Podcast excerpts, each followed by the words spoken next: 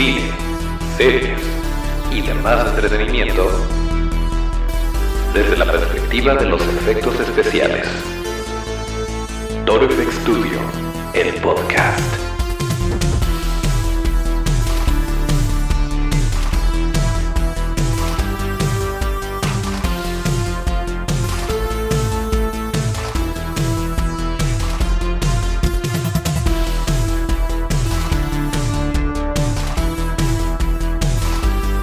¿Qué tal amigos FXeros? Bienvenidos a otro episodio de Toro FX Studio, el podcast.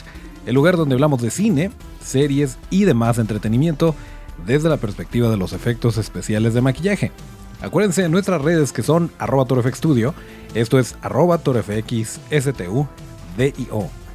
Yo soy Toncho Ábalos y aquí mero arrancamos el episodio número 108 de este bonito podcast correspondiente al viernes 8 de mayo de 2020. Y eh, bueno, como podrán ver, es correspondiente al viernes, pero sí, la verdad es que este episodio se está subiendo en sábado. Eh, va a ser sábado de podcast eh, del 9 de mayo. No pasa nada. Se está grabando en viernes, pero ya ven que de repente, de repente se nos, se nos complica, pero aquí estamos. Aquí estamos cumpliendo con el episodio y recordándoles que nos pueden escuchar todos los martes y todos los viernes, por lo general, en todas las plataformas de podcast, en Spotify, en Apple Podcast, en Evox y también nos pueden ver en YouTube. Y em, pues bueno, saludando a mi buen amigo Otto en los controles, eh, les platico. No vamos a platicar el día de hoy mucho de noticias del lado del entretenimiento, aunque sí me gustaría platicarles, por si no están enterados, em, de una, una situación que está afectando al mundo del entretenimiento. Eh, y bueno, se trata de el impuesto que al menos en México ya está pasando en otros lugares de América Latina, eh, así que lo más probable es que vaya a pasar en todos lados. Resulta que ya nos van a agregar eh, impuestos sobre el valor agregado, o sea, IVA, a todos los servicios digitales. Esto incluye eh, Netflix, incluye Amazon Prime Video, incluye Disney Plus cuando llegue eh, incluye todas las suscripciones que tengas. Eh, PlayStation Plus, por ejemplo, que no tiene que ver con películas, aunque sí las puedes comprar ahí, pero no, no es para eso, para lo que está la plataforma. El caso es que eh, pues se van a encarecer los precios. Ahí está la nota. Vamos a ver qué, qué, sucede. Si de repente, pues de repente se van diciendo que si a lo mejor Netflix absorbiera la mitad o parte de este impuesto. Eh, miren, la verdad es que no estamos al tanto de cómo funciona todo esto, pero eh, pues bueno, creo que vale la pena porque aquí ah, vale la pena mencionarlo porque aquí hablamos de plataformas y de todos los eh, todas las opciones que tenemos para ver para ver series o para ver películas.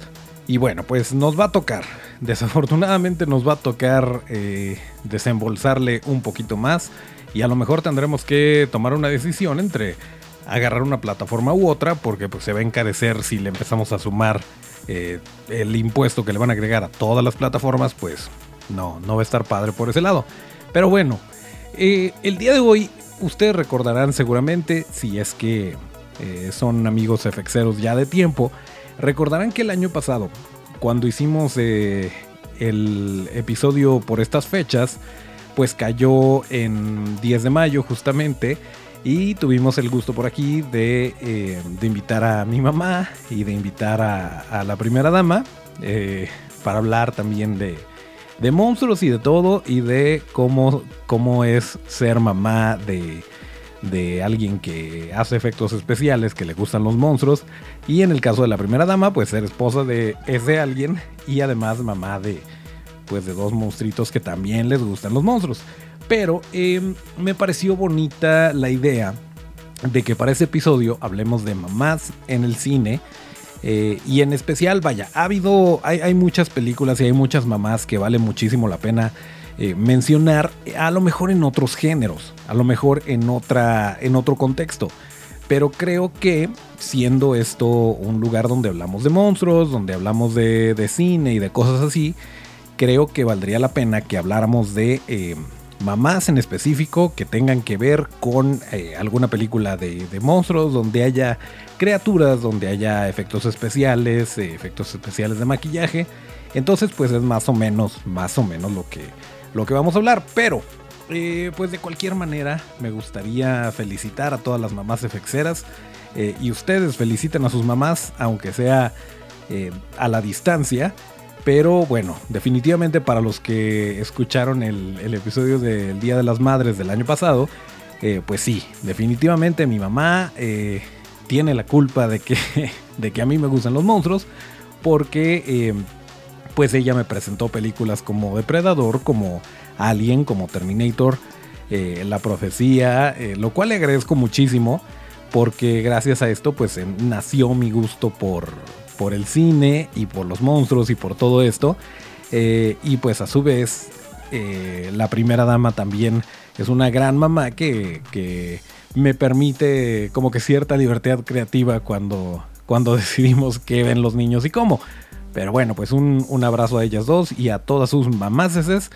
Y, eh, y también es cumpleaños, el día de hoy, 8 de mayo, que estamos grabando este bonito episodio. Es cumpleaños de una colaboradora, eh, de una Padawan de Toro Studio, que ya han visto por ahí en los eventos, que es First Tiger, y que queremos mucho y le deseamos muy feliz cumpleaños. Pero bueno, ya vamos a, vamos a entrarle a este rollo de las mamás. Las mamás en, eh, pues las mamás poderosonas, las mamás, eh, em, pues chidas, pues, dentro de, dentro del ambiente de las películas y de, y de los, monstruos. Y bueno, yo creo que eh, una mamá que hay que, que hay que mencionar, que no es humana, es la reina alien que conocimos en la película de Aliens.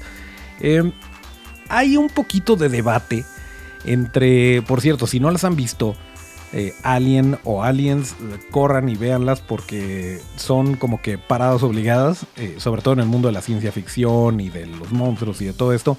Ojo, en su momento las vendieron como películas de terror. A lo mejor la primera sí. Eh, a lo mejor Aliens sí es de. Sí es de terror. Pero ya Aliens es más una película de, de ciencia ficción. Es medio thriller de ciencia ficción. Pero es más de aventuras, más de acción. Eh, y bueno, ambas son una joya.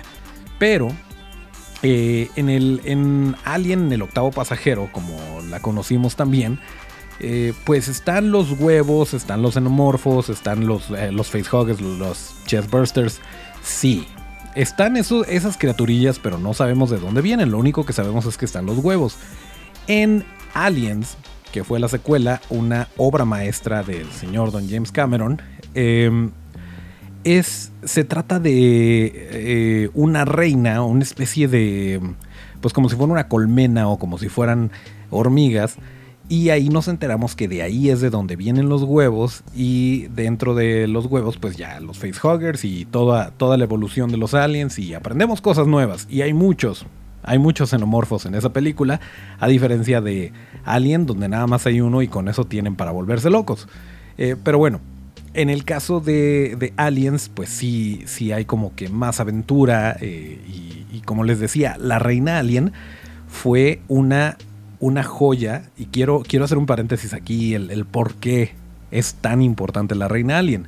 Em, probablemente ya sepan, si no les platico, el xenomorfo original, eh, pues era una persona, este, de hecho un, un, chico que era, me parece que era bailarín, y lo vieron en un bar y vieron el tamaño que tenía y lo flaco que era, y dijeron, es que es perfecto, ni siquiera era actor. Em, y lo, lo eligieron le dijeron, oye, pues ¿cómo, cómo ves si, si vienes y actúas? Y sí, desafortunadamente, por cierto, eh, murió de, virus de inmunodeficiencia adquirida. Em, y, bueno, pues sí, no. Eh, síndrome de inmunodeficiencia. Eh, murió de SIDA, el caso. este, ya fueron muchos años. No está tan mal que me haya reído. No me reí de él, me reí de lo, la burrada que dije. Pero el caso es que em, lo eligieron y pues sí, lo pusieron en el traje y todo. Por ahí hay fotos de, de Hans Giger eh, como que haciéndole ajustes, pintándole. Y sí fue, fue una producción muy bonita y, fue un, monstruo que marcó tendencia y que le gustó a muchísima gente. Y bueno, despegó muchísimas carreras, entre ellas las de, la de Sigourney Weaver. Pero, em, pues en Alien, en Alien 2 o en Aliens, eh, James Cameron lo quería llevar al siguiente nivel. Y entonces, hablando con su amigo Stan Winston, le dijo, oye, es que quiero que sea, eh, quiero que sea un, efecto práctico, quiero que, eh, que, sea de este tamaño, que tenga cuatro brazos y que... Y total que, que Stan le dijo, no, estás loco, eso no se puede hacer. Y, y rápidamente el señor Cameron le dijo, no, sí se puede. Y él hizo un dibujito de cómo dos personas podían estar suspendidas en un cable operando a, la reina alien.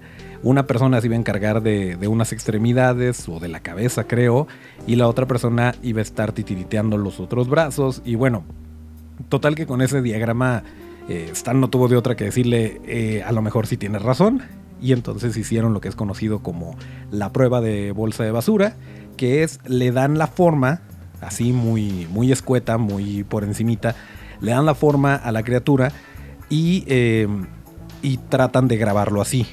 Y entonces la prueba funcionó y el resto es historia. Así es como se hizo la reina alien, que es pues la primera mamá. No, no es un top, no es que la primera que mencionamos es la menos importante. Nada más fue en orden de que, de que se me vinieron a la mente. Pero si ustedes tienen mamás que valga la pena mencionar dentro, de, eh, dentro del cine, dentro de los monstruos, con muchísimo gusto las mencionamos. Eh, pero bueno, dentro de esta película también sucede que eh, Ellen Ripley, pues es hasta cierto punto madrastra de Newt, de esta chica que se encuentran, esta pequeñita, y, y pues sí saca todo el instinto, el instinto materno. Eh, entonces, eh, pues sí, sí, que de hecho, bueno, vean la película y van a entender por qué, por qué tenía este, este apego con la niña y, por qué actuaba de esa manera. Pero, eh, pues sí, si Ellen Ripley puede ser considerada mamá, entonces sí, Ellen Ripley es una de las madres más importantes del mundo del cine. Y Sigourney Weaver, como siempre, siendo genial, haciéndolo impresionantemente se merece todo nuestro aplauso y todo nuestro cariño. Y además, eh, pues también cuenta porque es mamá en la vida real. Entonces, por donde le busquen, por donde le busquen, eh, Ellen Ripley comparte el lugar con, con la reina Alien. Ya después nos podríamos meter a Alien 3, Alien Resurrection, donde sí tiene como que un hijito, pero ya es, ya es algo muy, muy rebuscado. Entonces nos quedamos con Aliens, la reina Alien y Ellen Ripley.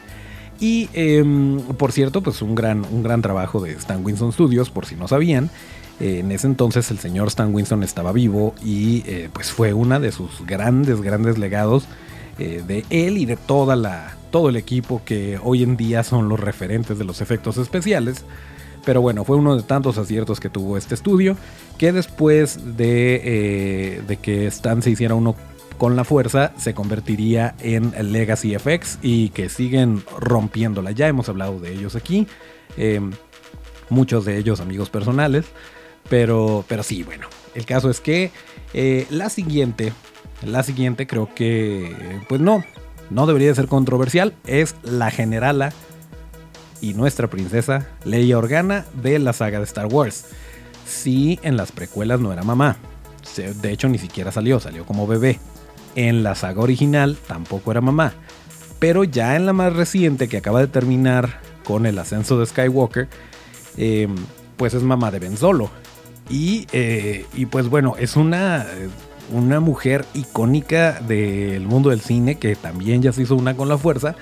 Pero, em, pero bueno, mucho de todo este rollo eh, del regreso de Han Solo, de todo lo que pasó durante este arco, que si bien era eh, pues de alguna forma para cerrar la historia de los Skywalker también era como para, para presentar nuevos personajes como Rey, como Finn, como Poe. Em, pues gran parte se centró en decirle a Han Solo, oye, nuestro hijo, ¿qué onda? Hay que rescatarlo. O todavía creo en mi hijo, todavía creo que no es tan malo como parece.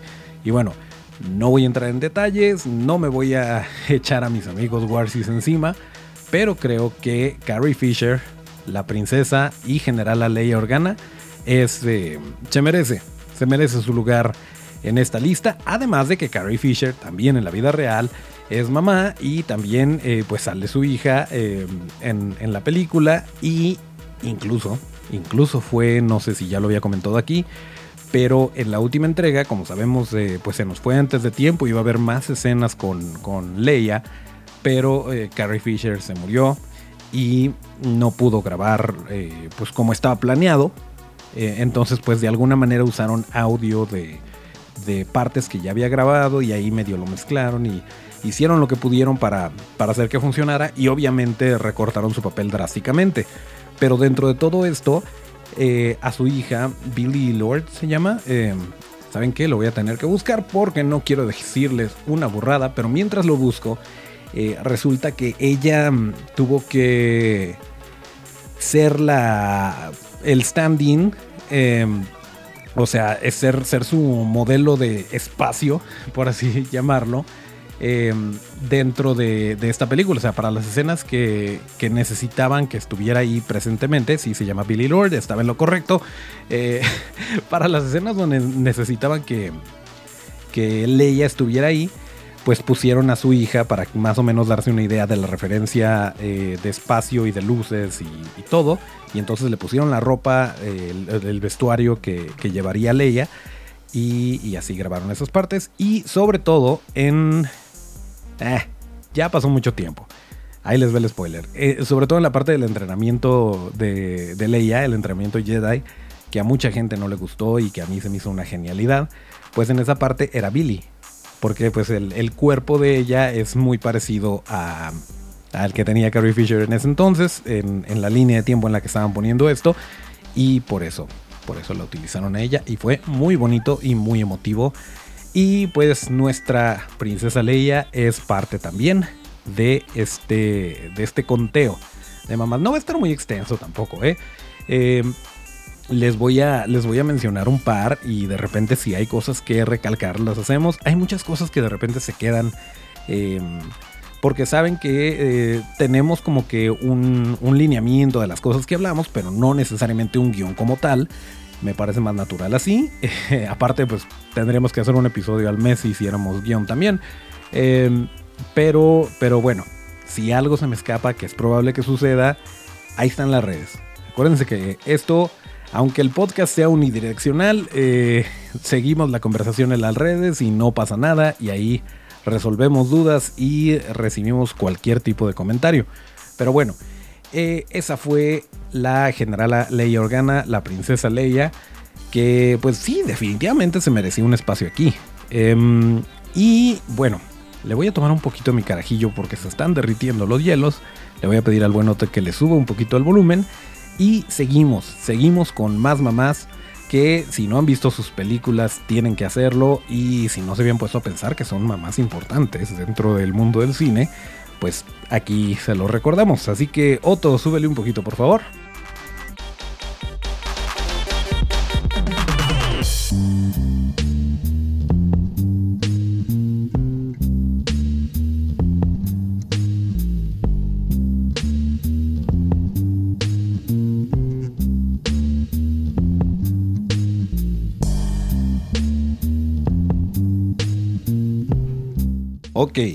La siguiente eh, mamá puede que les haya...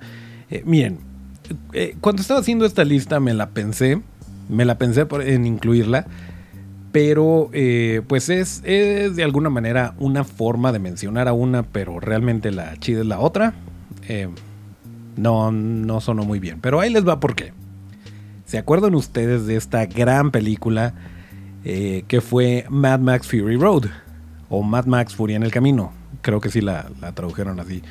Em, esta película donde, donde Furiosa, que es Charlize Theron, rescata a unas chicas que eran las eh, eran parte del harem de Immortan Joe y entonces se, la, eh, se, van de ahí, lo abandonan y pues ahí se hace la, la persecución y todo. Estoy súper simplificándolo, ya que hablemos de esta película como tal eh, hablaremos de todos los pormenores, pero me quiero enfocar, quiero llegar directito a el por qué. Eh, esta chica que se llama Splendid, Splendid Angarad, que es interpretada por Rosie Huntington Whiteley, em, estaba embarazada y era la, la, la esposa favorita de Immortan Joe. Y ella fue la que tuvo la idea de, ¿saben qué? Vámonos de aquí, este, vamos, vamos a, huir, amigas, dense cuenta. Y Furiosa les ayuda y todo, pero Furiosa no es mamá, entonces por eso eh, de repente leyendo un poquito sobre esto veía, no, es que Furiosa es como la madrastra de ellas y su instinto materno y las jaló. Nah, la que hizo las cosas fue Splendid, pero Splendid no es Charlize Theron y y pues no se ve tan bonita en un conteo. Aquí no nos importa, nos vamos a enfocar en Splendid, en, en Rosie Huntington Wiley, que fue la que las... Eh, la que las incitó a rebelarse en contra de Immortan Joe y de escaparse y todo esto. Y, eh, y bueno, dentro de esta película tenemos a Immortan Joe. Tenemos a. Tiene un nombre el guitarrista eh, y tiene una historia y vaya, está increíble todo lo que. Si tiene oportunidad, por cierto, de conseguir un libro de arte, eh, de, todos los conceptos y de todo lo que, lo que conllevó la película de Mad Max Fury Road, háganlo, no tiene desperdicio. Eh, bueno, el vestuario, todo fue, eh, los efectos visuales, que también hubo efectos visuales, y los prácticos ni se diga, los maquillajes, el diseño de, de Nox, que por cierto fue, eh, fue el equipo de Odd Studio liderado por Adam Johansen, que eh, pareciera que no, pero sí hay bastante maquillajito por ahí, sobre todo con, o sea, no nada más los evidentes como Immortan Joe, Nox también tiene un montón de prostéticos encima, pero son tan sutiles que no se nota, y luego el brazo de Furiosa, que fue una combinación de efectos prácticos con digitales, Chalisterón tenía su manguita verde y tenía el prop del brazo metálico encima, y, eh, y bueno, pues por medio de postproducción ya le hacían el huequito para que tuviera su, su brazo robótico. Eh, pero bueno, sí, sí hay bastantito, bastantito. Eh, toda, toda la escena de la, persecución, todas estas, pues son, humanos, pero están bien criaturosos. Em, vaya, no tiene desperdicio en cuatro criaturas. Pero un saludo y un abrazo a Rosie Huntington Whiteley, que fue Splendid Angarat eh, que fue la esposa favorita de Immortan Joe y después la esposa más perdida de Immortan Joe porque se fue, se llevó a las demás y protegió a su bebé. Así que pues ahí les va. Si quieren incluir a Charlize Theron también, no me voy a pelear, pero siendo justos, siendo justos, Furiosa no era mamá de nadie. Eh, y Splendid sí estaba embarazada. ¿Y qué más? Em, pues bueno, qué, qué, gran película, qué gran película Mad Max Fury Road. Eh, véanlas. Véanlas por favor, todas, todas las de Mad Max. Pero si quieren empezar con algo más contemporáneo, está Fury Road. Y bueno, hay otra. Hay otra que, y también van a decir que a lo mejor nunca salió el bebé. No importa, no importa. Desde el momento en el que, en el que decide proteger a, al feto o al cigoto que, trae ahí, eh, ya cuenta como que ella era la mamá y estaba protegiéndolo. Pero bueno, alguien que sí tuvo a su bebé y que fue gran parte de lo que desencadenó su venganza y que dio eh, pie a una carta de amor al cine oriental, al cine japonés, al cine de samuráis, eh, con tomas geniales, con un gran soundtrack, con una excelente eh, coordinadora de dobles. estoy hablando de Kill Bill.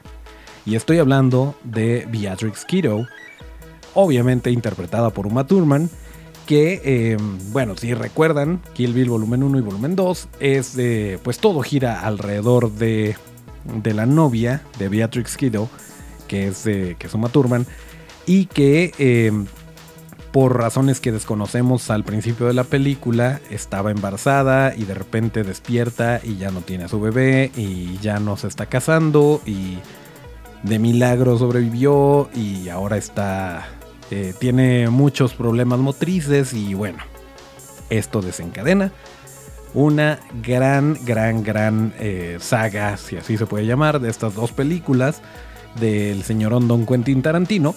Y pues a final de cuentas se trataba de uno vengarse bueno uno sobrevivir poderse mover dos vengarse de, de Bill y después recuperar a su pequeñita. Que por cierto, aquí podríamos hacer una. hacer un pequeño paréntesis. Eh, porque también em, la, la, Viper contra la que se enfrenta, eh, que está con su niñita, em, pues también es mamá y también es una super guerrera y ahí se agarran a trancazos y todo. Y por cierto, Quentin Tarantino en su momento dijo em, que en esa escena en particular, que le dice a la niña pequeñita, eh, si en algunos años quieres venir y cobrar venganza o retarme, estás en todo tu derecho, pero prácticamente le dijo, con permiso, tengo que matar a tu mamá. Em, películas familiares las que hace el señor Tarantino, pero bueno, eh, pues sí, definitivamente Beatrix Kiddo y por cierto, todos estos efectos, eh, la cortada de mollera de Lucy Lou, eh, toda la sangre, todo lo que sucede dentro de esta bonita película corrió a cargo de nuestros amigos de KNB. Así es, eh, la empresa fundada por Robert Kurtzman, Howard Berger y Greg Nicotero fueron, que ahora ya nada más están Howard Berger y Greg Nicotero, eh, fueron los encargados de, de toda la toda la sangre, todo el gore, todo lo que sucede en cuanto a efectos especiales de maquillaje en esta película, en estas dos películas, eh, pues ellos fueron los responsables, que no son nada nuevos en cuanto a esto de trabajar con Tarantino. De hecho, creo que en todas las películas han sido KNB. Eh, incluso por ahí Greg Nicotero siempre está como que viendo cómo hace cameos por ahí en las, en las películas o en las series en las que trabaja. Eh, y también trabajan mucho con Robert Rodríguez, pero bueno, Estamos hablando de mamás.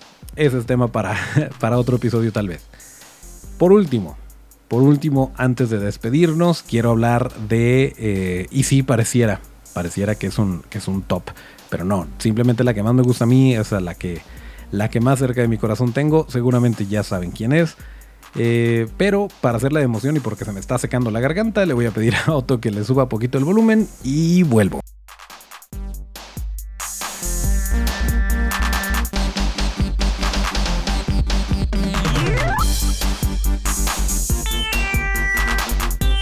Por supuesto, por supuesto que si vieron, eh, si vieron la imagen de este podcast o si vieron la imagen en YouTube eh, o en donde hayan visto eh, la imagen que acompaña este episodio, sí, sí definitivamente voy a hablar de Sarah Connor.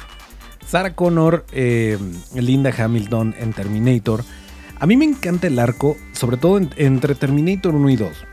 En Terminator 1 es una damisela en apuros que eh, la sacan de su zona de confort, se enamora de Kyle Reese, se embaraza de John Connor. Pero en la, en la 1 es, eh, pues vaya, no es como que la super protagonista, la super malaota. Eh, es simplemente la, como les dije, la damisela en apuros.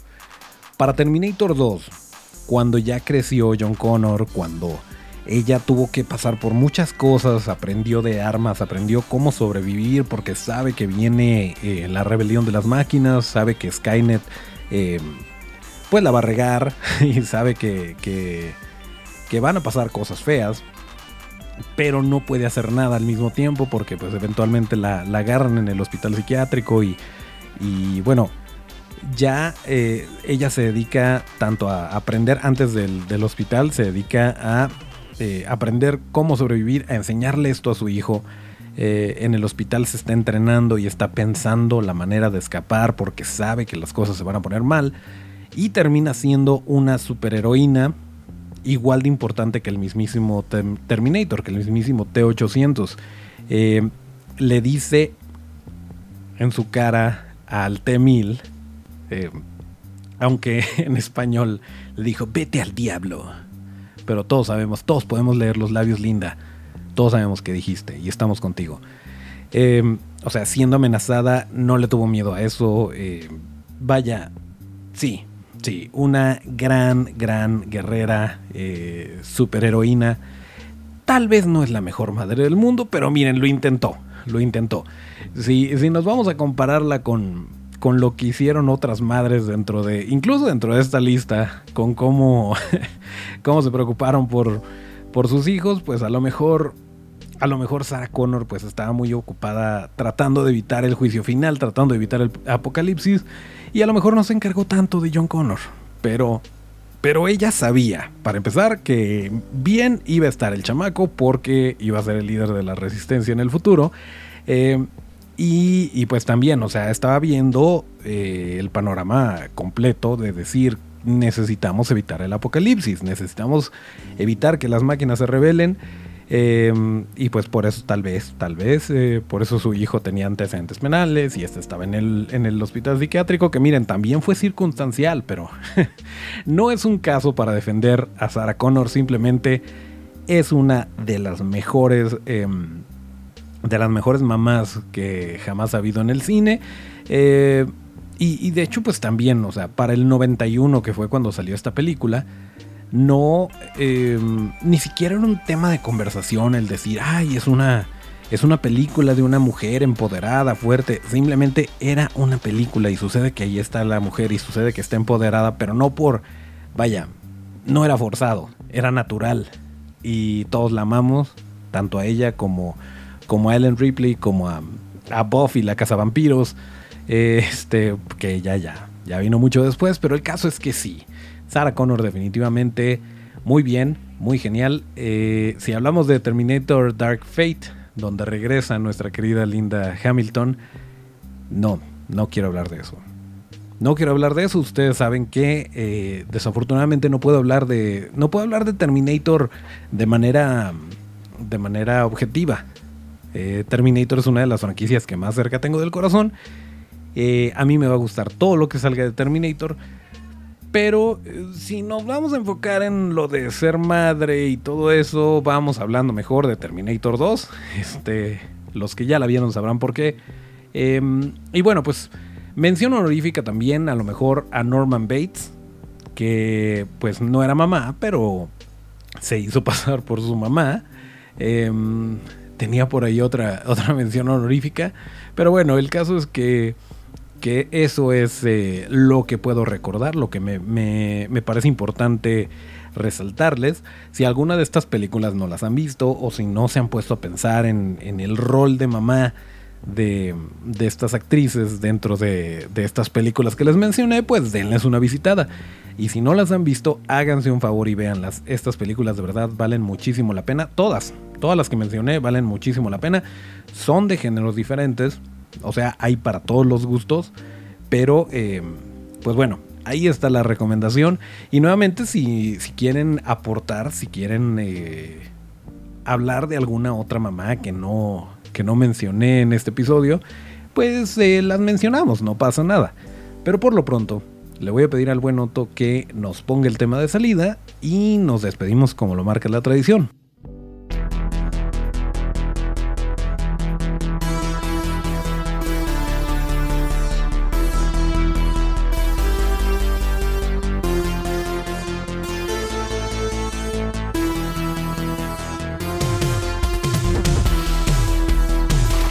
Bien, pues aquí termina el episodio número 108 de Toro FX Studio, el podcast correspondiente al viernes 8 de mayo de 2020, aunque lo más probable es que lo estén escuchando viendo el sábado 9 de mayo de 2020. Acuérdense que para seguir la conversación hay que seguirnos en todas las redes que son arroba ToroFX Studio. Eso es arroba ToroFXSTU. Yo soy Toncho Ábalos y nos vamos a escuchar el próximo martes de podcast. Muchas gracias a Otto en los controles y hasta el próximo llamado.